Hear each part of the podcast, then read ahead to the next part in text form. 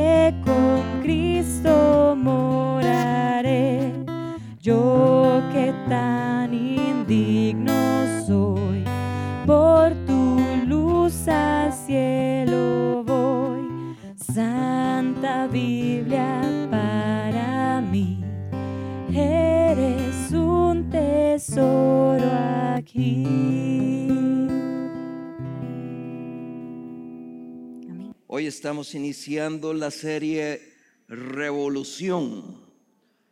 Tiene un nombre un poco agresivo, Revolución. Y es para re- recordar la reforma de la iglesia de 1517.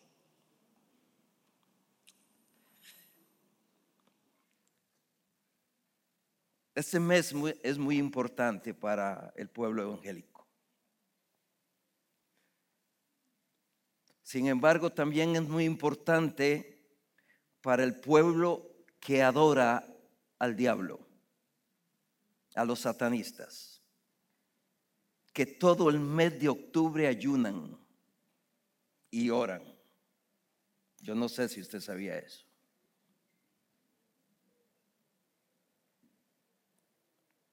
Bueno, déjenme contarle una historia. Cuando los ingenieros navales diseñan grandes barcos, tienen en mente parámetros como flotabilidad, diseño aerodinámico para optimizar la navega- navegabilidad, la economía de combustible. Y una vez construido el barco con esas características, es lanzado al mar para hacer aquello para lo que fue creado, surcar los mares. Con los años sucede un fenómeno y es que la parte del casco del barco que normalmente permanece sumergido en el agua, comienzan a crecerle organismos que se llaman percebes. Llegan a ser tan abundantes, ahí hay una foto, llegan a ser tan abundantes esos crecimientos que hacen que el barco navegue lento, que ya no sea aerodinámico, que gaste mucho combustible. Esas adherencias están con el barco, viajan con el barco Están pegadas fuertemente al casco como si fueran parte de él, pero no. No estaban en el diseño original de los constructores. Por lo tanto, de tiempo en tiempo sacan esos gigantescos barcos en algo que se llama un dique seco y los levantan. Y con maquinaria y mucho esfuerzo comienzan a arrancar todas aquellas incrustaciones que están pegadas al barco y que han atrofiado el diseño original. Una vez limpio, vuelve al agua. Les he contado esto porque encuentro una, una similitud de esos barcos con la iglesia. Y cuando me refiero a la iglesia, me refiero a la iglesia universal, a la iglesia global. Desde el inicio de la vida de la iglesia, allá en la celebración judía del Pentecostés, 50 días después de la crucifixión de Jesucristo o 50 días después de haber celebrado la Pascua judía, la iglesia comienza a navegar, comienza su camino.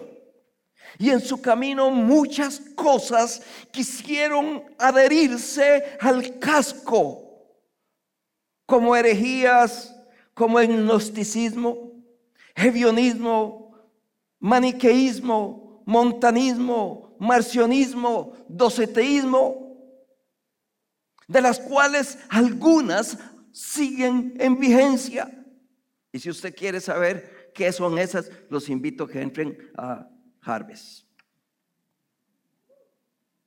Esas dos doctrinas se mezclaban sigilosamente en la iglesia y pronto leemos en los evangelios a los apóstoles atacando férreamente esas doctrinas con el propósito de mantener la doctrina que les había enseñado su maestro, mantenerlas puras. Sin dejar de lado, por supuesto, otra gran amenaza que era que el Evangelio se sembraba con sangre de miles y miles de cristianos que dieron su vida por seguir y practicar las enseñanzas del Maestro. Calculan los estudiosos que para el 300 después de Cristo, cerca del 50% del imperio romano había sido alcanzado por el poder de la palabra y el amor del evangelio. 50%. Pero al llegar a un punto de la historia donde el diablo se da cuenta que no era con persecución y muerte que detendría el avance del, evangelio y del cristianismo en el mundo, dice, voy a practicar otra estrategia, la comodidad. Estoy hablando del siglo tercero después de Jesucristo. Y si hay algún parecido con el siglo XXI, no es ninguna coincidencia, es que tenemos el mismo enemigo, hermanos. Allá en el 313 después de Cristo, el emperador Constantino el Grande decreta por medio del edicto de Milán al cristianismo, religión oficial del imperio romano, y termina la persecución de los cristianos, al menos en el imperio romano. Se produce una fusión peligrosa entre religión y política. Y veo, vean que digo entre religión y no fe. Porque a partir de ese momento, ser cristiano no era algo que se hacía por convicción o por fe, por creer que vivir la vida que Jesucristo había enseñado era lo mejor, sino por conveniencia. Porque el que se declaraba, declaraba no cristiano estaba en contra del imperio y posiblemente no le iba muy bien. A los pueblos se, les sometía filo de espada y amenaza de muerte y se les obligaba a ser cristianos. La autoridad de la escritura fue superada por la autoridad política.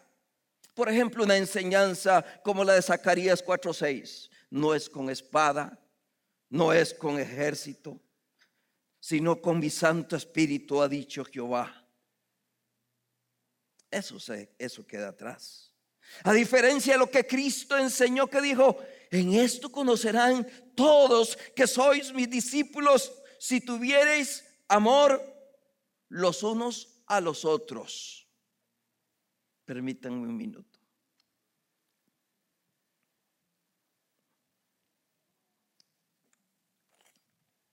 Lo puse bien largo porque verdaderamente tiene filo. Yo no me imagino en una conquista a un soldado del imperio con su enemigo en el suelo diciendo, mira, yo te amo en el amor de Cristo. O te haces cristiano o te corto la cabeza. ¿Qué cree que dice él? Sí, yo me hago cristiano. No por convicción, por conveniencia. ¿Me explico, hermanos?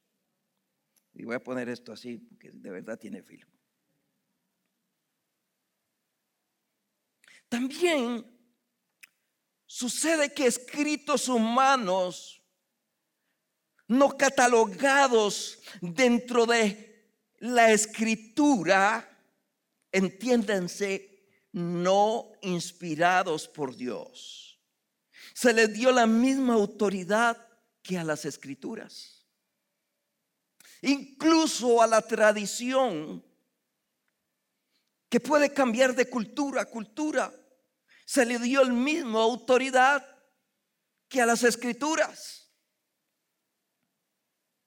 Es así que esa nueva estructura político-religiosa fue permeada por enseñanzas diferentes a las del maestro de Nazaret. Y esa gran carga de enseñanza de hombre hizo que se pusiera en peligro de naufragio las enseñanzas originales del Evangelio. Y allá en los años 1500, que fueron un momento histórico de gran ignorancia y pobreza, era muy difícil para la masa crítica distinguir qué era lo original y qué no respecto a la Biblia, porque ni siquiera sabían leer y escribir. Y allá en 1505, en la Universidad de Erfurt, Alemania, que aún existe, aparece un estudiante de derecho que en un arrebato de pánico, en medio de una tormenta donde fue arrojado por el caballo por un trueno, hace una promesa de hacerse monje. Por cierto, todas estas referencias históricas las he tomado de este libro que uso como libro de texto para dar el curso de introducción a la historia. Se llama Historia de la Iglesia Cristiana de Jesse, eh, Lehman, por si alguno lo quiere hojear. Este hombre hace esa promesa de hacerse monje. Y es así como en 1507 Martín Lutero es ordenado como sacerdote. Pero sucede algo que nadie entendió. El día que iba a dar su primera misa, al momento de impartir la comunión, cuando según su concepción teológica, y hago este paréntesis según su concepción teológica, no quiero entrar en detalles, si usted tiene duda me pregunta al final, cae en razón que tiene en su mano la sangre y el cuerpo de Cristo y quedó paralizado y no pudo terminar la misa. Delante de todo el mundo quedó paralizado. Y digo que nadie lo entendió porque él pudo introspectivamente ver su gran pecado versus a la gran santidad de Dios. Y desde entonces Lutero arrastraba constantemente una crisis personal porque sentía que era un pecador perdido.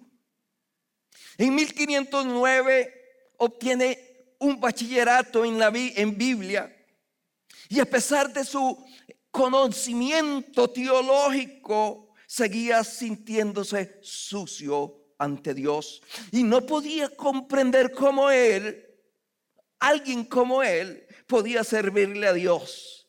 Y pasaba confesándose todos los días, todo el día, día y noche. Pero eso no traía paz a su corazón.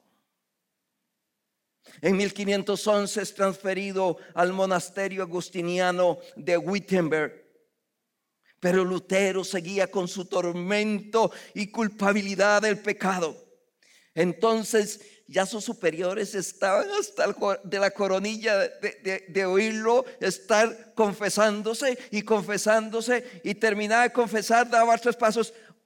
Se me olvidó otro pecado y arrancaba otra vez.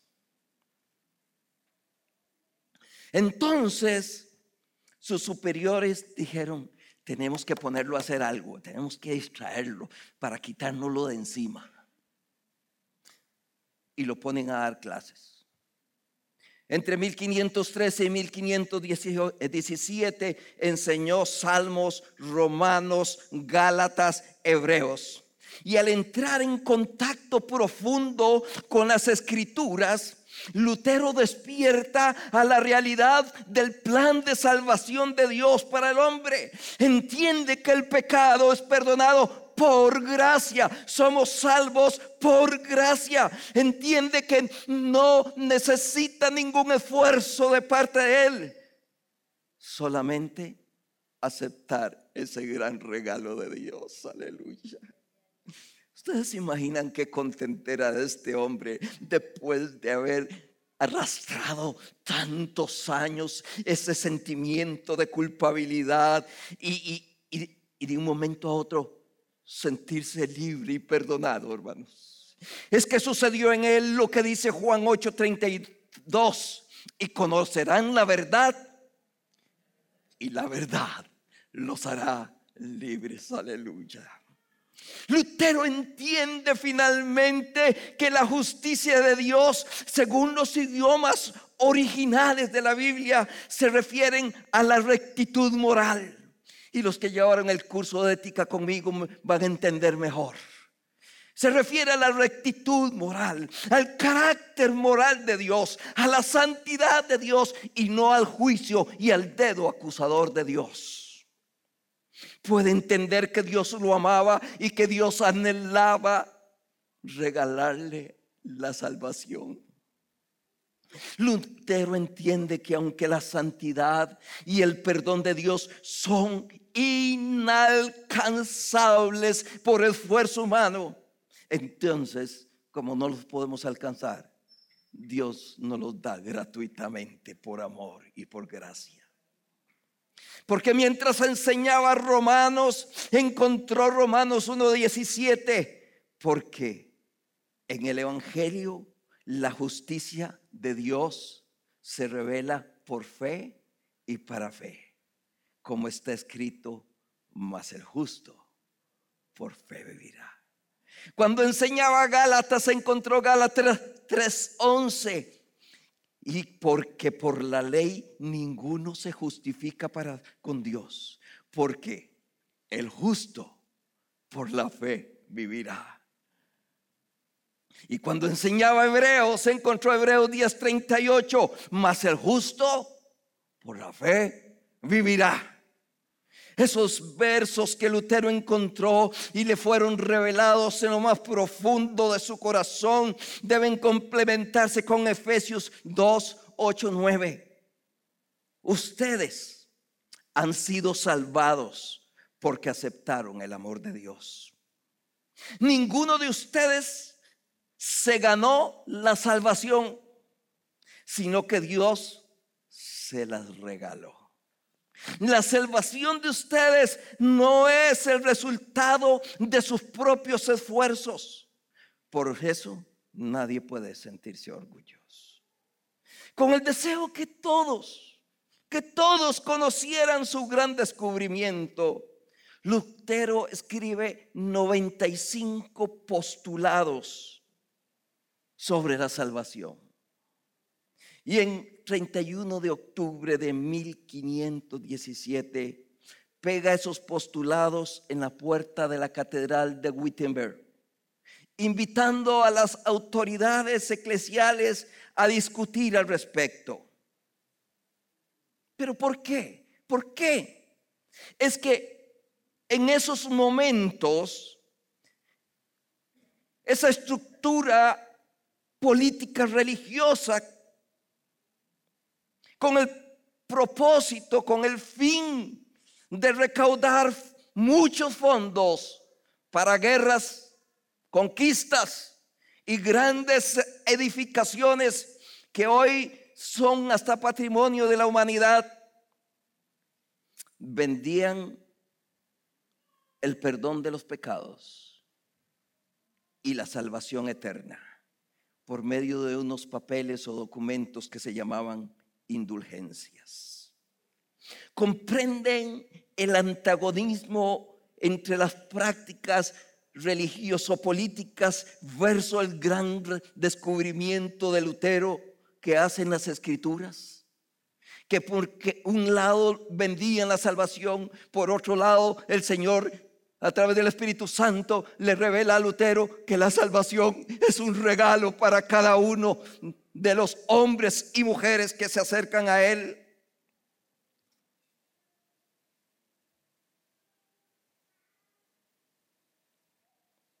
Lutero nunca quiso dividir la iglesia, hermanos, porque él amaba a la iglesia. Solo quería sacar el barco y limpiar los percebes que a lo largo del tiempo se habían adherido. Por eso en 1518 se hace un debate de sus postulados de las 95 tesis ante una gran autoridad, el cardenal Cayetano, donde no lo pudieron contradecir que esas prácticas no estaban de acuerdo a la palabra de Dios.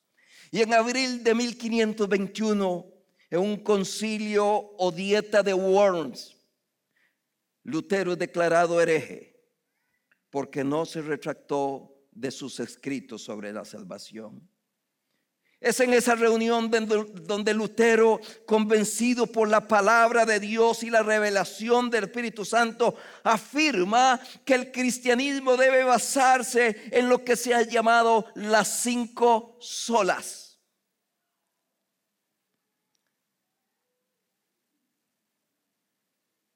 Gracias.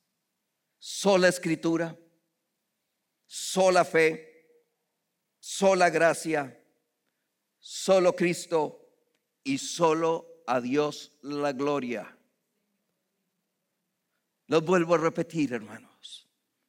El cristianismo debe basarse en solo escritura, solo fe, solo gracia, solo Cristo y solo a Dios la gloria. Y nace lo que posteriormente se llamó la reforma protestante. Nace la iglesia reformada siempre reformándose. Porque hay que estar sacando el barco para estarlo limpiando de lo que se le pegue en el camino. Ok, después de haber hecho esa introducción voy a comenzar a predicar.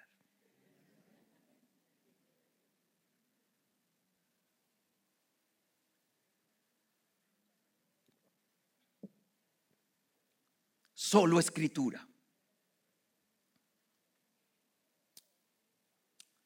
Solo escritura. Ahí dice escritura porque está en latín.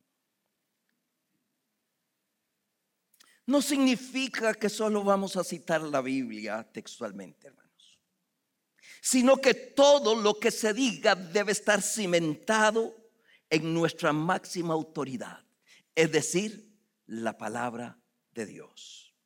Cuando decimos escritura nos referimos a la palabra de Dios, nos referimos a la Biblia. Aquí en la viña estamos comprometidos con conocer, creer, obedecer y enseñar la Biblia de tapa a tapa. No, aquí no encontrarán tijeras para quitarles cosas. Creemos en un Dios que se reveló al hombre a través del mismo Jesucristo y que también que cada día se revela a nosotros a través de su palabra. Por eso Juan 5:39 dice, escudriñad las escrituras porque a ustedes les parece que en ellas encuentran la vida eterna. Y ellas son las que dan testimonio de mí. En esta mañana quiero invitarlos a que hagan conmigo una declaración de fe. Los que tengan Biblia de papel, que la levanten y los que tienen la Biblia en su celular, que lo levanten también con su mano derecha o su mano izquierda, no sé si es derecho, si es izquierdo. Los invito a que juntos, al unísono, hagamos esta declaración de fe que va a estar ahí en la pantalla. Uno, dos, tres. Esta es mi Biblia. No, no, no.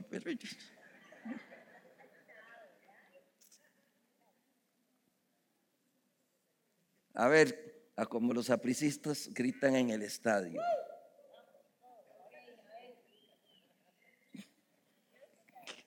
No vulgaridades, por supuesto. Veo a Pedro muy callado porque es liguista.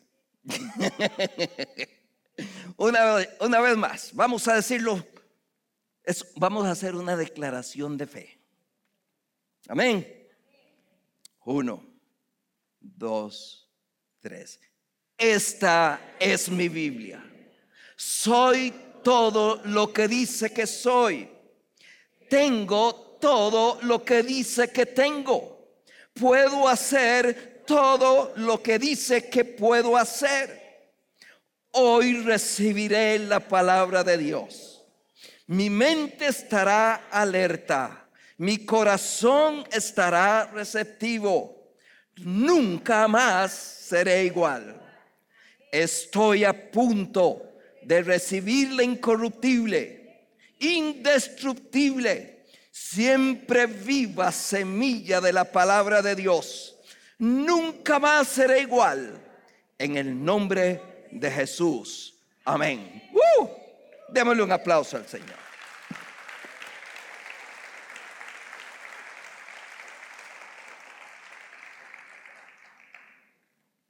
Ahora les voy a pedir otro favor. No es una competencia, es, un ejercicio plenamente académico. Tápese la nariz y la boca y soporta todo lo que usted pueda sin respirar. Por supuesto, no quiero ningún desmayado.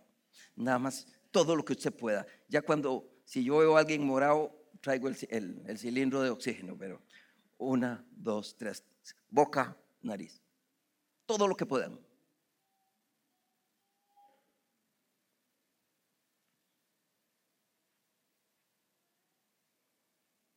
A ver quién aguanta tres minutos. ok. Hermanos, ustedes se dieron cuenta con el anhelo que volvieron a respirar. ¿Ah? Si como hijos de Dios estudiáramos, estudiáramos la palabra con el mismo anhelo con que deseamos respirar, muchas cosas que han pasado en el pasado y que siguen pasando en el presente, nunca hubieran pasado. Así como el oxígeno nos da vida, Jesucristo dice a sus discípulos en Juan 6:63, las palabras que yo les he dicho son que dice espíritu y son vida. Y la razón que hay en la vida de la palabra de Dios en nosotros es que Timoteo, según de Timoteo 3:16 dice, toda escritura es inspirada por Dios. Si nos vamos al original, la palabra que fue traducida como inspirada es la exhalada por Dios. Es la vida de Dios es lo que sucedió en el, en el tiempo, en el momento de el Edén, cuando Dios hacía al hombre, Dios exhaló vida sobre él. Y eso es lo que hace la palabra, exhala vida cuando usted la lee. Las palabras que Dios ha hablado, dice el Señor, son espíritu y son vida. Aleluya. Ese es el nivel de importancia de leer y estudiar las escrituras. Hay vida, vida en ella. Dice 2 de Pedro 1, 10, 1, 20, 21. Pero antes que nada, deben saber que ninguna enseñanza de la Biblia se puede explicar como uno quiera. Ningún profeta habló por su propia cuenta. Al contrario, todos ellos hablaron de parte de Dios y fueron guiados por el Espíritu Santo.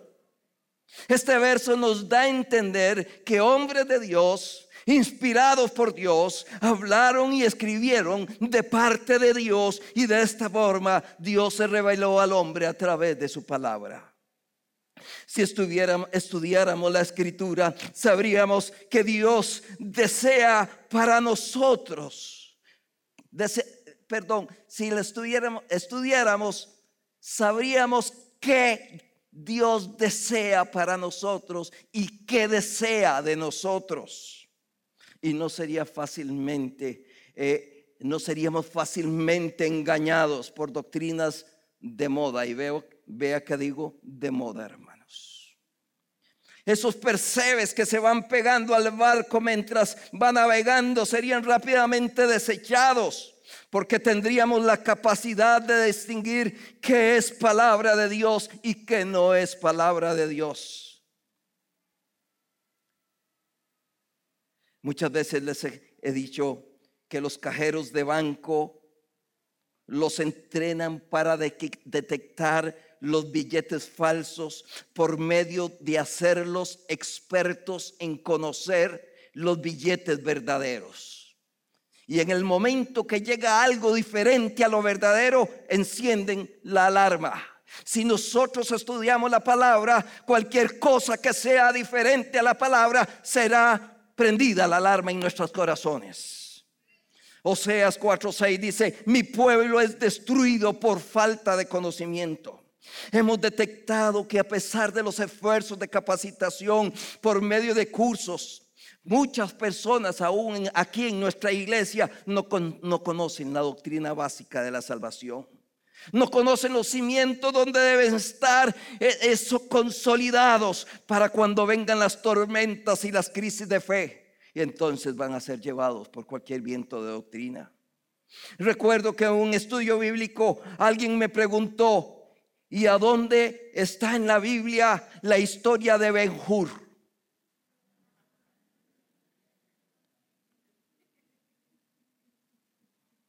Eso fue lo que pasó en el grupo. Todo el mundo se puso a reír.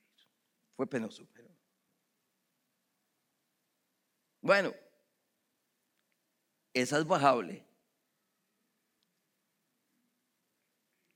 Una hermana muy querida de otra iglesia, una persona muy cercana a mí, me contó que estaba dando un curso de principios bíblicos y alguien se le preguntó, ¿y a dónde está la historia de los tres cochinitos. Hermanos, no estoy bromeando. Mi pueblo es destruido por falta de conocimiento.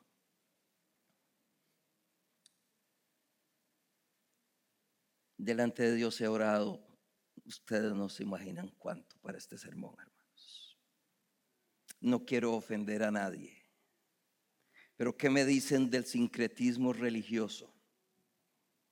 Cuando llego a la casa, a las casas de hermanos y encuentro limones agrios partidos en cruz en vasos de agua.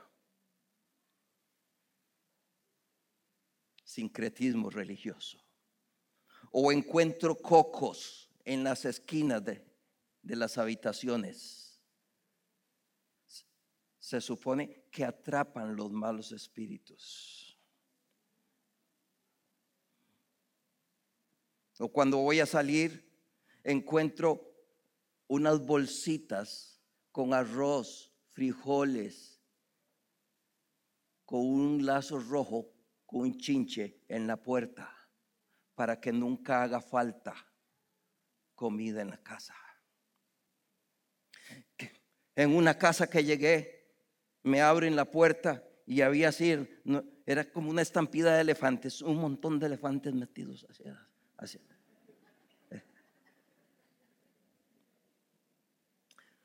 Uno ya después de 40 años, hermano, como pastor, sabe cuándo abrir la boca y cuándo no. Pero ahí no la pude dejar cerrada. Hermana, ¿para qué? No, qué lindos elefantes, connotando positivo. ¿Verdad? ¿Y para qué tiene tantos elefantes? y todos hacia adentro de la casa. Hermana, es para que la suerte entre. Puro feng Mi pueblo perece por falta de conocimiento. Porque dice la palabra, mi suerte descansa en el regazo del Señor. Y hay otro verso que dice, Jehová sustenta mi suerte. No ningún elefante, ninguna nigüenta. Hermano, esto se llama sincretismo. Pero eso es porque no se estudia la palabra de Dios.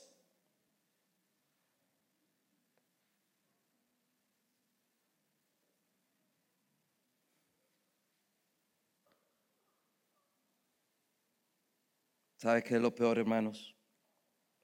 todo eso le abre las puertas al enemigo para que entren a sus casas.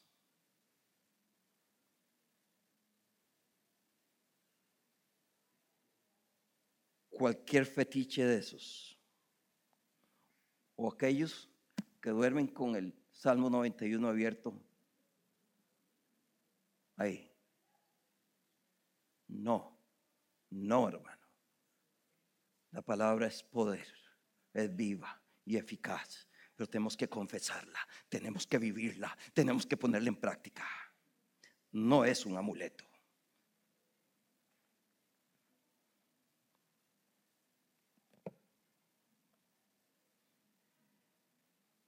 Si como hijos de Dios abrazáramos las escrituras con el anhelo que tuvimos de respirar de nuevo en el ejercicio que hicimos Ahora, cosas como las siguientes nunca hubieran prosperado porque rápidamente las hubiéramos desenmascarado.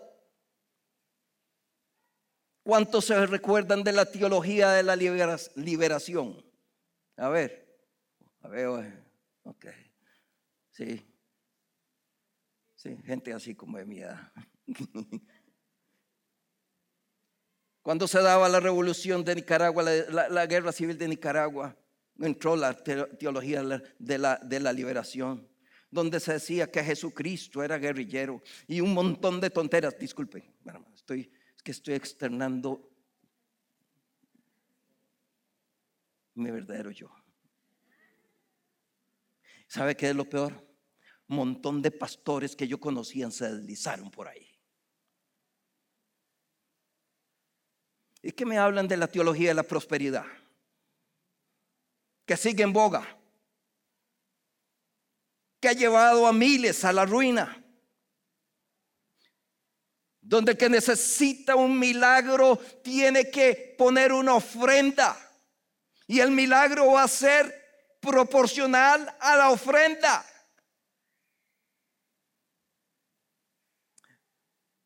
Hoy el descaro que dijeron venga siempre sus deudas. y alguien muy cercano a mí que estaba hasta con la coronilla fue y sacó un montón de dinero prestado para sembrar la deuda. Entonces ahora tenía dos deudas. Duro, hermano. Escuchar a uno de esos grandes decir, el Espíritu de Dios me acaba de decir que hay una ventana de 15 minutos para que usted ofrende y para que usted reciba su milagro. Yo como ingeniero que soy, soy cuadraditico y los números me gustan. Entonces cogí el cronómetro y le hice. Y pasaron 10 minutos. Y el hombre seguía pidiendo plata. Y pasaron 15 minutos. ¿Qué sería que al Señor se le olvidó contar? Se extendió la ventana. Cuando dice la palabra, da de gracia lo que de gracia has recibido. Disculpe hermanos que me enojo, estoy enojado. ¿Qué me dice de la proclamación positiva? O proclámelo y recíbalo. Recuerdo no hace mucho una que fui a visitar a una señora que me, me pidieron que fuera a orar por ella. Yo soy ingeniero en sistemas, hermano. Y tengo una maestría en administración de medicina, no sé nada. Cuando yo entro veo a aquella mujer que era diabética con la pierna de la rodilla hacia abajo, negra, negra, negra. Y olía.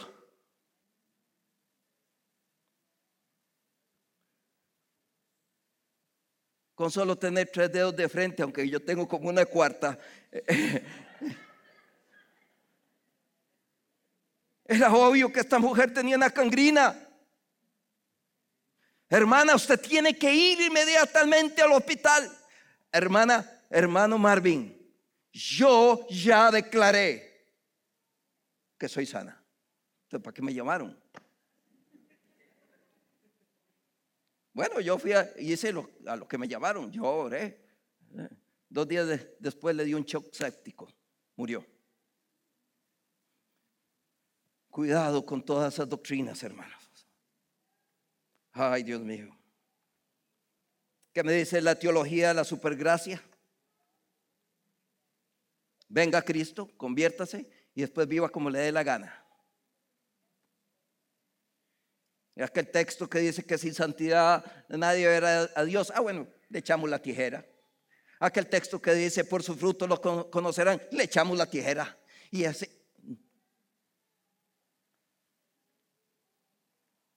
¿Y qué me dice de eso que vino de Brasil? Pare de sufrir. Y la gente en la necesidad cree. Ahí les venden un rollito de periódico, hermano. Se los venden. Porque en, medio del culto hay que darse periodicazos para liberarse de los malos espíritus, de la mala suerte. Le venden velitas ungidas. Le venden aceite. Y la gente en su necesidad lo cree. Y voy a decir algo sin deseo de lastimar a nadie. Que me dicen de la moda de los apóstoles y profetas que han reventado como palomitas de maíz. Apóstoles que nunca han plantado una sola iglesia. Si escudriñáramos las escrituras, sabríamos, hermanos, sabríamos que es mentira y cuando están torciendo la palabra. Hemos permitido todo tipo de enseñanzas extrañas a la palabra de Dios por falta de conocer la palabra de Dios. Un gran predicador del siglo pasado, eh, Martin Joy, dijo, sin lugar a duda, todos los problemas de la iglesia hoy y todos los problemas del mundo se deben a la desviación de la autoridad de la palabra.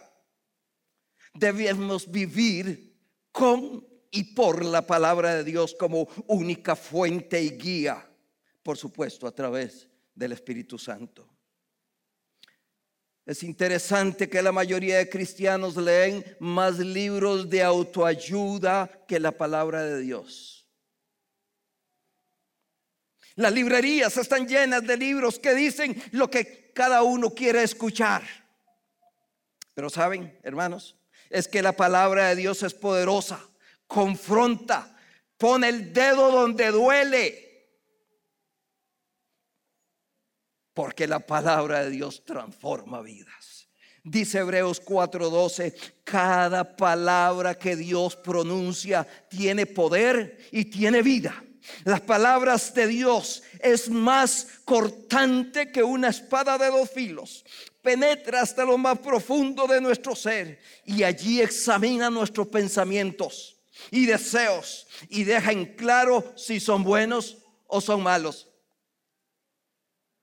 Se lo parafraseo rápidamente. Es que cuando leemos la palabra quedamos desnudos. Aleluya.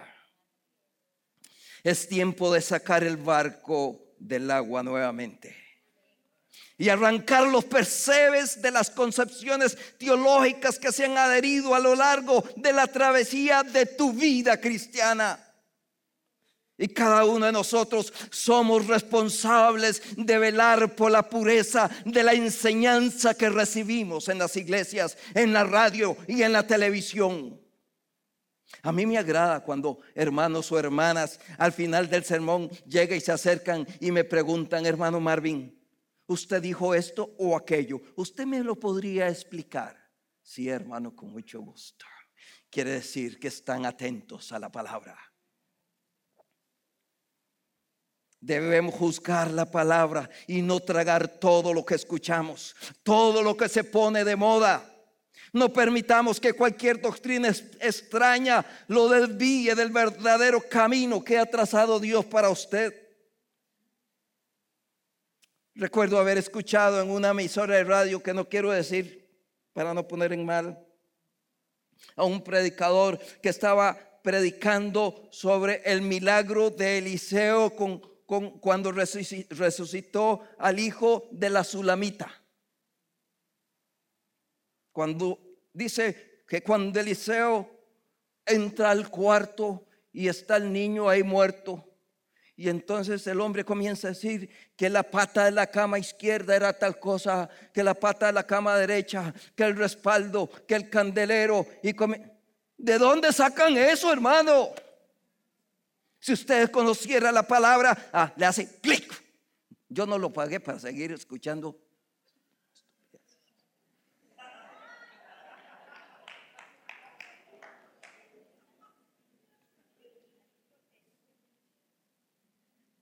Dice 2 Timoteo 4, 3, 4. Porque llegará el día en que la gente no querrá escuchar la buena enseñanza. Al contrario, querrán oír enseñanzas diferentes.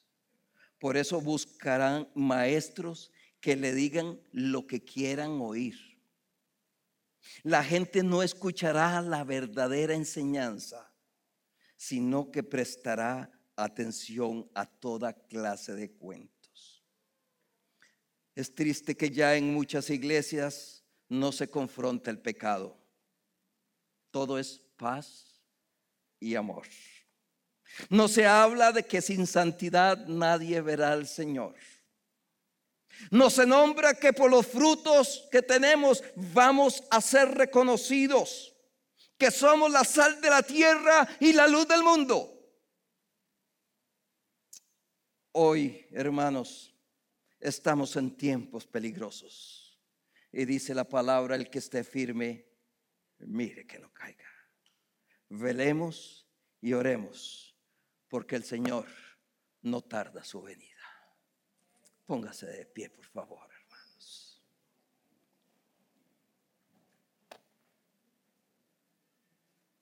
Cierre sus ojos, por favor, los hermanos músicos.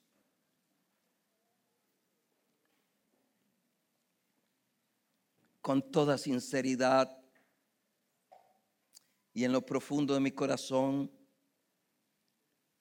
espero haberlos desafiado a la sola escritura,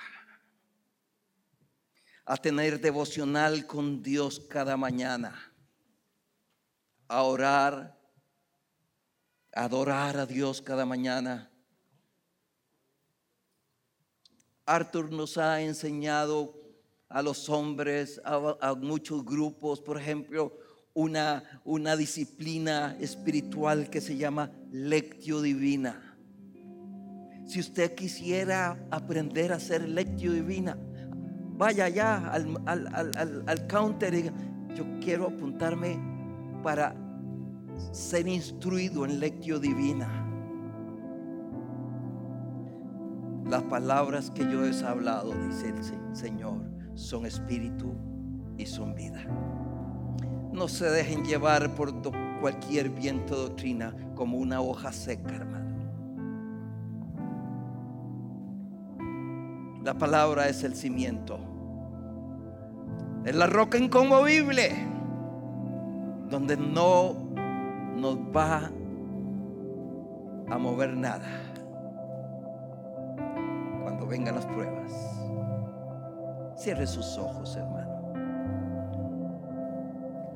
Todo, le voy a pedir a todos que cierren los ojos, por favor, es un favor. Lo único que deseo es que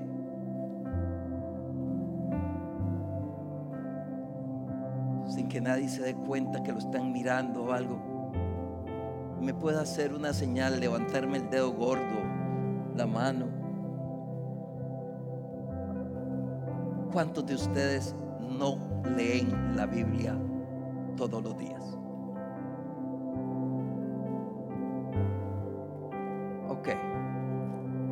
Gracias por su sinceridad.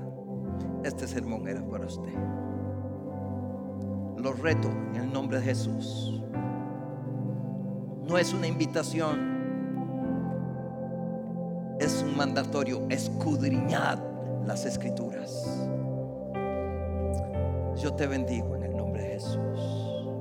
Espíritu Santo, trae esa necesidad imperativa como el respirar, el de leer tu escritura, tu palabra y conocerte día a día quiénes somos y qué quieres para nosotros y de nosotros. En el nombre de Jesús. Nombre de Jesús te bendigo, mi hermano. En el nombre de Jesús te bendigo, mi hermana. Acérquese a la fuente de la verdad. Dios les bendiga. Nos encanta poder compartir con vos las prédicas de nuestras celebraciones. Esperamos que esta haya sido de bendición para vos.